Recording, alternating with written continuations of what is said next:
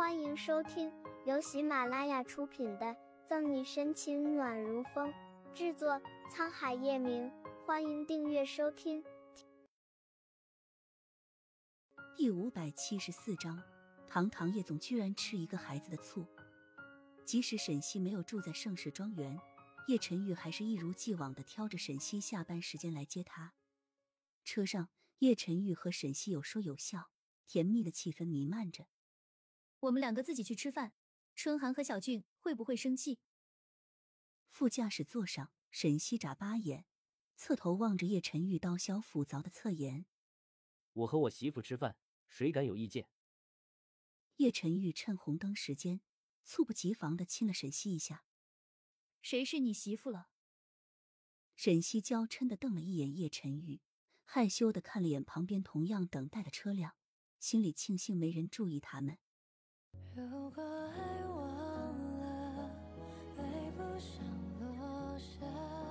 恰在这时，沈西手机铃声响起，烫红着脸，沈西接起电话：“魏春寒，怎么了？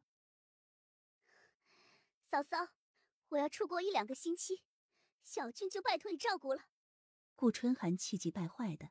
心不甘情不愿，出国？你不是准备实习吗？是不是出什么事了？沈西并未听说叶老太太要出国，关切的询问着。没事，就是被一只狐狸算计了。看了眼旁边好整以暇的穆子谦，顾春寒黑着脸。就这样，嫂嫂，有什么事我再给你打电话。狐狸？什么狐狸？喂，春寒。沈西疑惑的话还没有问完，电话里就传来嘟嘟的提示音。这丫头怎么回事？沈西难免有些担忧，还想拨通电话过去问问。就那鬼机灵，出不了什么事。况且我也听说子谦这两天接到一个案子，今晚出国。旁边的叶晨宇悠悠说道：“我原来是这样。”沈西了然，那我们先去学校接小俊，再去吃饭。遇到李四杰这样的渣男，沈西倒也希望顾春寒和穆子谦能在一起。小西，要不我让乔宇给那小子找个住的地方，反正你也没时间照顾他。叶晨玉抿了抿唇，试探着问：“算了，小俊才回国没有多久，我不放心他一个人住在外面。”沈西摇头。哦，叶晨玉不说话了，注意男人的情绪变化。沈西狡黠一笑：“叶晨玉，你该不会是吃一个孩子的醋了吧？”谁说我吃醋了？我是担心你没有时间照顾他。红眸炽热，说谎的叶晨玉不敢直视沈西。哈哈哈！堂堂叶总居然吃一个孩子的醋。望着叶晨玉的囧样。沈西不给面子的笑了出来，听着毫不顾忌的笑声，叶晨玉脸黑下，可眼瞳里的宠溺笑意只增不减。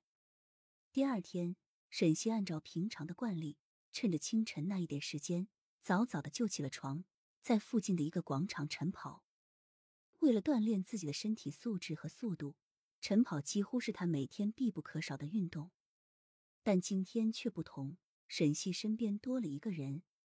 张泽浩依旧戴着那副宽大的黑框眼镜，只不过把手上的书放进了包里，还是穿着宽大的 T 恤和牛仔裤，笑着和沈西打招呼：“嗨，沈警官，我们真有缘。”张泽浩一边背着大大的包，一边努力跟着沈西的步伐。听见有人和自己打招呼，沈西回头看了一下，微怔片刻，才记起来人的身份：“你怎么在这？”我去公司路过这，刚好看到你在晨跑。张泽浩摸摸头，笨重的包让他跑起来有些吃力。这样啊？沈西有些讪讪，还有些疑惑。你在哪实习？张泽浩抬起头，指着前面一个方向。那里。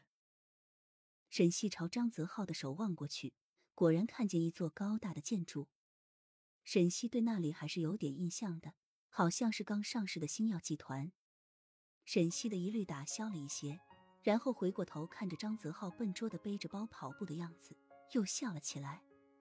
哪有你这样背着这么大个包跑步？张泽浩也笑了，有些讪讪的说：“没关系，我之前练跆拳道的时候经常这样跑。”本集结束了，不要走开，精彩马上回来。